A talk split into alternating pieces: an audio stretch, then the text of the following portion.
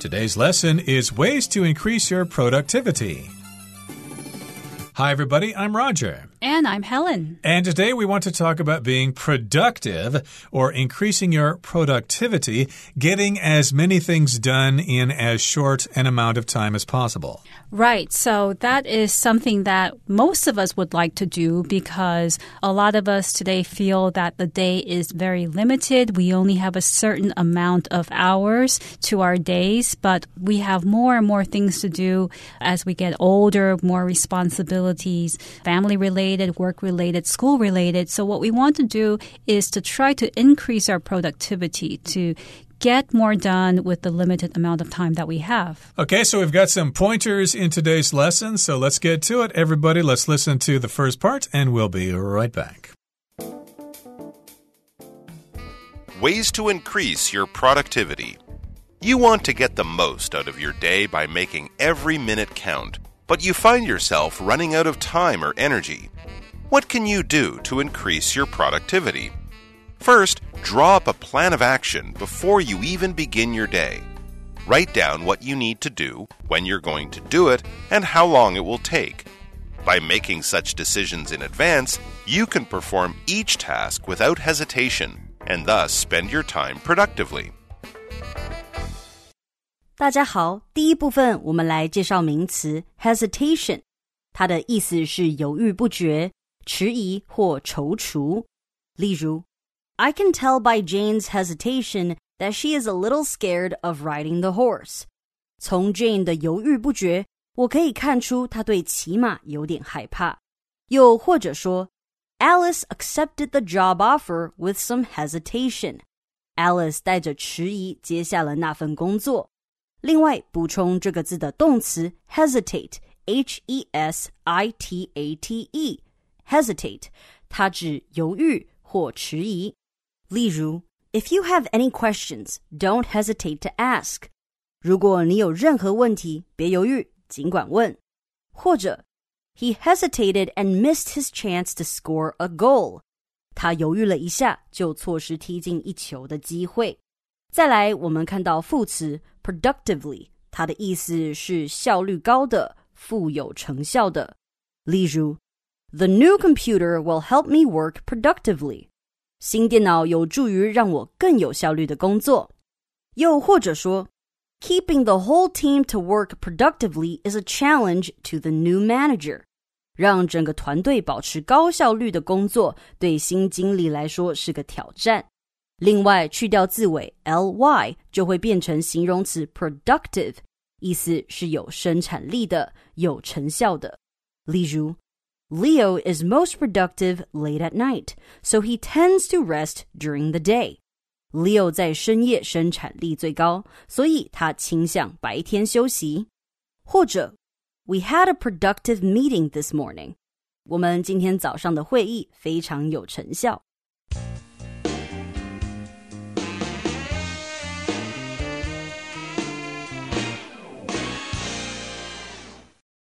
So, the first sentence of today's lesson describes a common situation. You want to get the most out of your day by making every minute count, but you find yourself running out of time or energy. So, a lot of us want to try to make every minute count. That means we want to make every minute productive. We don't want to waste time. We don't want to let the minutes pass by and feel like we haven't done anything.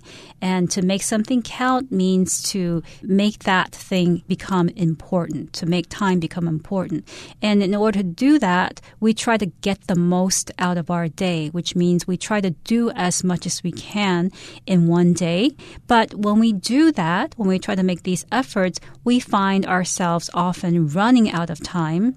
We feel that we still don't have enough time to do what we need to do, or we simply run out of energy because we're trying to do so much that we become tired and in the end we burn out and we can't can't get anything else done. Exactly. So you want to make every minute count. You want it to be successful. You want it to be worthwhile but you find yourself running out of time or energy.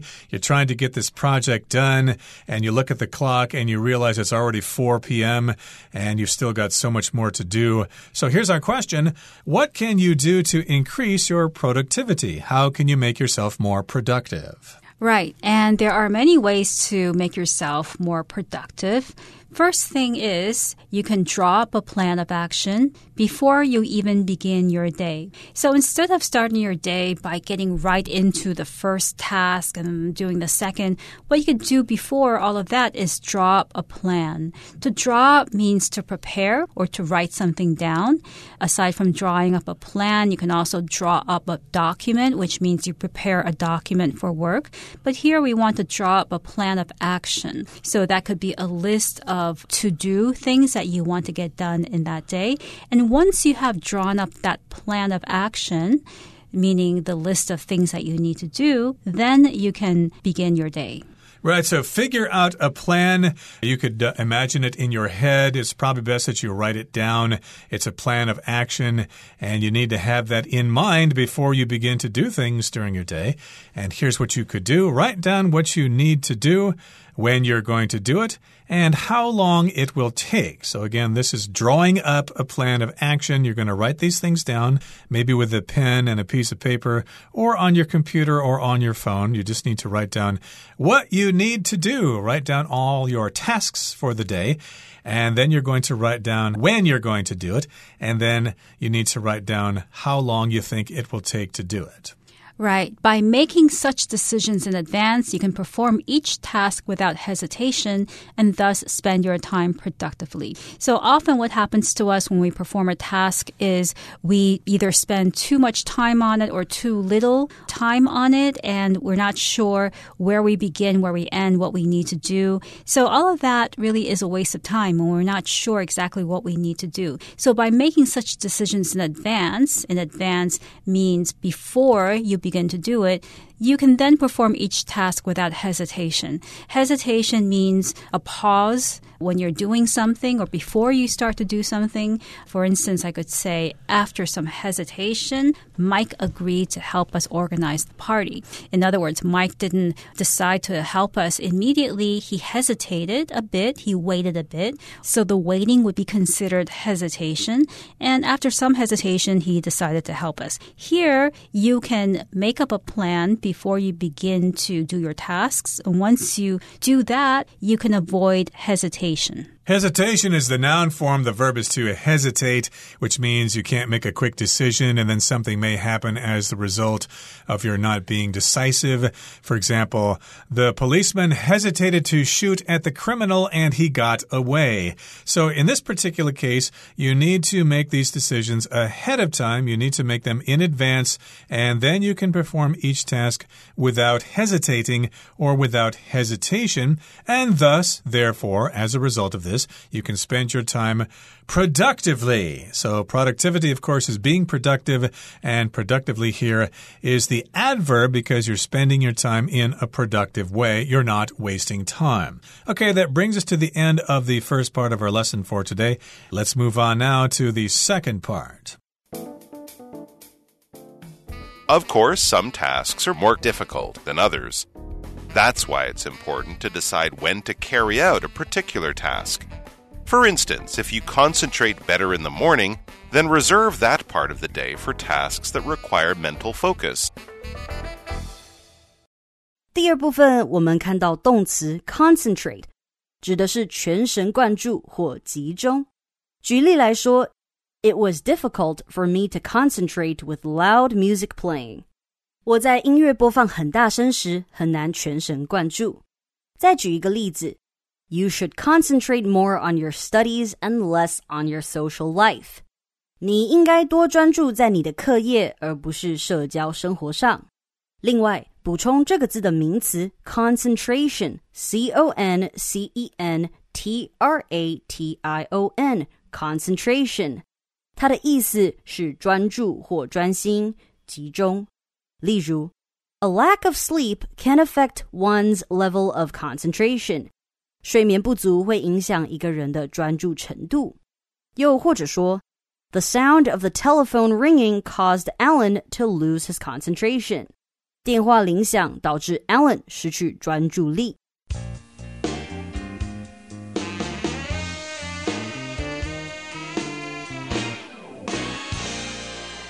Of course, some tasks are more difficult than others. That's why it's important to decide when to carry out a particular task. So we know that all of the things that we have to do in one day aren't all the same in terms of difficulty. Some take us less time and energy to perform. Others take up more time and energy. So we have to know that first before we carry out a particular task. Here, carry out simply means to perform or to do. You carry carry out your duties, you carry out your responsibilities. In other words, you perform your duty or you exercise your responsibility. Right. To carry out actually can mean to physically move things from one place to the outside, like uh, we need someone to carry out all our old furniture and put it in the alley so the Environmental Protection Agency can come over and pick it up. And in this particular case, they were talking about finishing your tasks, doing them, carrying them out. And this is a specific task or a particular task. So you need to look at each individual task and decide when you're going to do it, when you're going to carry it out, and how long it's going to take. We've got an example here. For instance, if you concentrate better in the morning, then reserve that part of the day for tasks that require mental focus. So, for instance, or for example, you might concentrate better in the morning. If you concentrate, you focus your attention on something and you don't get distracted easily. Right. Personally, when I study, I need to have total silence around me. If anybody is talking around me or I hear music or traffic, then I can't concentrate on my study. So to allow me to concentrate better, I need to be in a quiet environment. Exactly. So in this particular case, if you function better in the morning, if you concentrate better in the morning, then you need to reserve that part of the day for tasks that require mental focus. So here we've got the word reserve. That just means you need to put priority on that part of the day. So you've got a task that requires a lot of concentration, and you know that you concentrate better in the morning.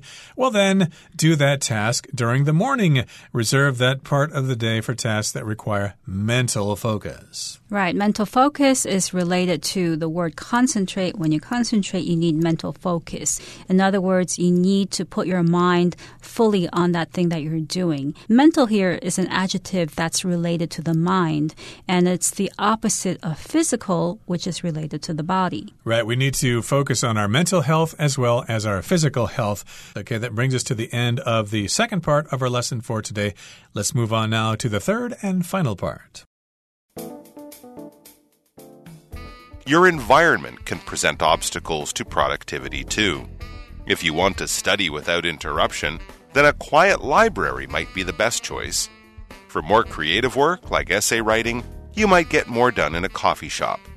Finally, you can't be productive non-stop, so remember to take breaks. This will allow you to remain productive by restoring your mental energy for the next task on your list. 最后第三部分，我们看到名词 obstacle，意思是障碍或阻碍、障碍物。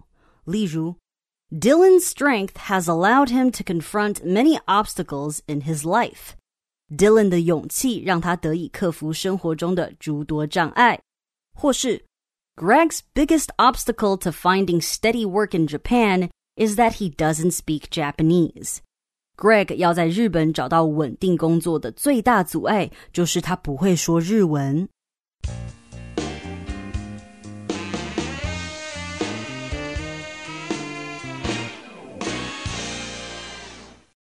Your environment can present obstacles to productivity too. So productivity isn't always about choosing the right time of day to do something, to concentrate on things. It also depends on your environment because your environment can present obstacles to productivity. Here, obstacle refers to a difficult problem or something that prevents you from achieving something. So in abstract terms, I could say shyness is an an obstacle to making new friends because if you're shy, then that shyness will prevent you from making new friends. But obstacle can also refer to a physical thing like a roadblock or a large piece of stone or something that blocks your way that prevents you from moving forward or if you're in a car and there's a gate or something big blocking your way, then that is an obstacle. This reminds me of an old song. I can see clearly now. I can see all obstacles in my way. So, yes, indeed, your environment can present obstacles to productivity too. They can get in your way, and you cannot be as productive with those obstacles in your way. If you want to study without interruption, then a quiet library might be the best choice. So that's an example here. Some people do not like to study in noisy environments. They don't like to be interrupted. To interrupt is the verb here. That just means something gets in your way, especially if it's somebody trying to talk to you when you're trying to focus on something. Hey, you're interrupting me. Leave me alone. I'm trying to study for an important test. And here, interruption is the noun. You want to study without being interrupted, or you want to study without interruption. Right. So an interruption can also be something that someone says or does that stops you while you're speaking. So it's rude to interrupt someone while they're speaking by speaking over them. And if these interruptions continue while a speaker is speaking, then that speaker might lose their concentration and forget about what they're talking about. And here's another possible example. If you're doing some creative work, for example, writing an essay, you might get more done in a coffee shop. Some people like the noisy atmosphere of a coffee shop. I have a feeling you would not like to try to write an essay in a coffee shop, Helen, because you don't like to be interrupted. You like to study in a quiet environment, right? Actually, it depends on the coffee shop because if the noise in the coffee shop is very neutral and I don't have to listen to any specific conversations or if the music isn't too loud, then it can actually be very good for writing essays. It kind of depends on the person, of course. So, yes, you're going to do some creative work like writing an essay or maybe drawing a picture or something like that. So, some people function quite well in coffee shops, others function quite well in libraries. It kind of depends on what you're doing. Finally, you can't be productive nonstop, so remember to take breaks. Now, of course, we all would like to get a lot of things done, and we've got a lot of assignments to complete, so we want to keep on working without break, but that's not good, okay? If you keep on working, it's going to make you a nervous wreck, and you'll probably end up producing some things that are not very good in quality. So, yeah, don't be productive nonstop, okay? Remember to take breaks from time to time. Yes, and we can't have mental focus all day because I think our mental focus only lasts a few hours and then our store of mental energy just starts to dwindle. We use it all up. So even if we want to be more productive during the day, spend an extra hour or two getting things done, sometimes our minds just can't handle it anymore. And if that happens, the best thing to do is to rest and to take a break and maybe take a break for the rest of the day or just for an hour and try to recharge. Yes, indeed. Take some breaks and also stand up, walk around, get some fresh air, maybe step outside and uh, focus your attention on things that are far away because I understand it's probably not good for your eyes to be staring at a book or your phone all day long. You need to remember to take breaks, and again, this will allow you to remain productive by restoring your mental energy for the next task on your list. And so here we've got the word restore. That just means to return something to its original condition. Like my friend Kevin, he likes to restore old motorcycles.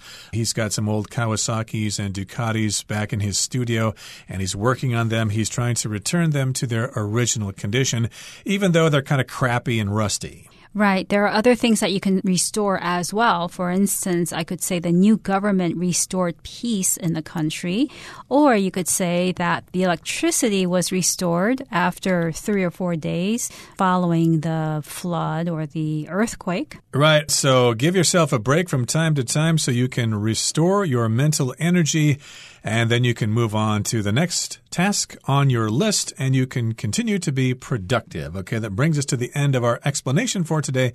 Let's turn things now over to Hanny.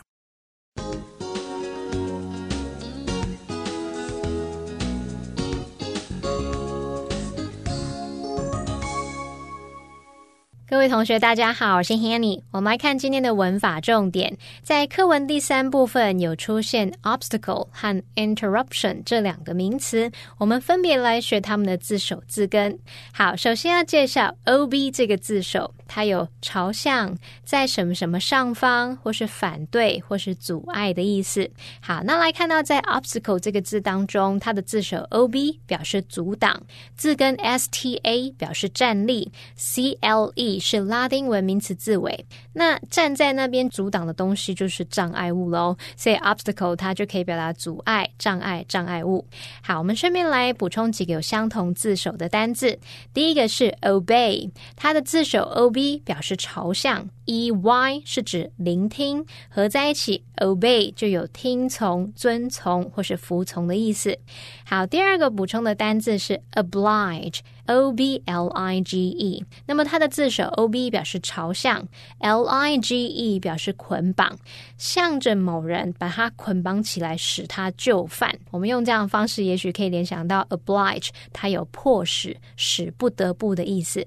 好，第三个补充的是 obscure，O B S C U R E。好，那它的字首 O B 表示在上方。S C U R E 表示覆盖，合在一起呢，obscure 它当动词就有遮掩、遮蔽、使难以理解的意思；当形容词可以指含糊不清的、难以理解的，也可以表达鲜为人知或是无名的。好，那我们接着就来看 interruption 这个名词，它本身有干扰、打扰、打断、中断的意思。那它的动词是 interrupt。好，那我们就来看看 R U P T 这个字根，它表示破裂。断裂或是打破，那有这个字根的字，大多带有那种突然被介入啊，或是打破原本规律的含义。在 interrupt 这个字当中，它的字首 i n t e r 表示在点点点之间，r u p t 表示打断。那当我们从中介入某件事情或某个活动，那它的连贯性就被打断喽。所以 interrupt 就有中断、打断或是干扰的意思。我们也补充几个有相同字根的单字。第一个是 abrupt，它的字首 a b 有分离的意思。R U P T 是打断，当某个东西突然断裂分离，是不是会让人觉得很突然、很意外呢？也许可以用这样的方式去联想，说 abrupt 它有意外的、突然的、唐突的那种意思。第二个补充的是 erupt，它的字首 e 表示向外，rupt。表示破裂。那么，当爆炸的时候呢，会有东西破裂，会有很多碎屑向外喷发，所以应该很容易联想到 erupt，它有喷发、爆发的意思。第三个补充的是 corrupt，它的字首 c o r 是来自 c o m，那只是因为 c o m 碰到字母 r 被同化成 c o r。好，那这个字首它有强调的作用。而字根 rupt 表示破裂。好，我们就想啦，当所有事物全都崩坏分离，也许就可以联想到 corrupt，它有败坏啊、腐化的意思。当形容词可以描述是贪污的、腐败的、道德败坏的；当动词可以表达使堕落、腐化或是腐败。好，那以上是今天重点整理，我们回顾这些单字吧。Hesitation. He jumped into the icy river without hesitation to save the drowning child. Productively. Their team worked productively together so they can complete the project ahead of schedule. Concentrate. Warren turned off his phone in order to better concentrate on the task at hand. Obstacle. In spite of facing countless obstacles, Celia has never given up on her dreams. Interruption. The unexpected interruption brought the meeting to a sudden halt. Restore taking a short nap during the day can restore your energy.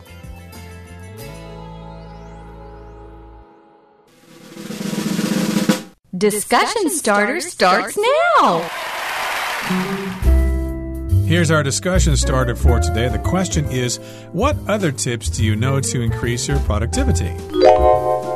To increase productivity, I recommend not multitasking. Many of us like to do multiple things at once. For instance, we might exercise while we try to study, while we try to figure out some other problem. And though that may seem like a solution for saving time, a lot of times it just takes more energy from us instead of just focusing on one thing, and we would be able to get that thing done more quickly and efficiently if we didn't have our minds divided into other regions. Sounds reasonable to me, but uh, I think one tip for increasing productivity that I've heard is to not let yourself get too wrapped up in what you're doing. If you've run into a stumbling block and you cannot move forward, distract yourself. Maybe play with your phone for a few minutes or get up and walk outside and come back with a fresh perspective, and that might help you increase your productivity.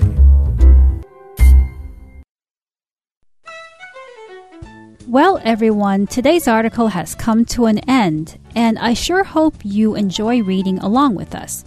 I am Helen. I am Roger. See, you, next time.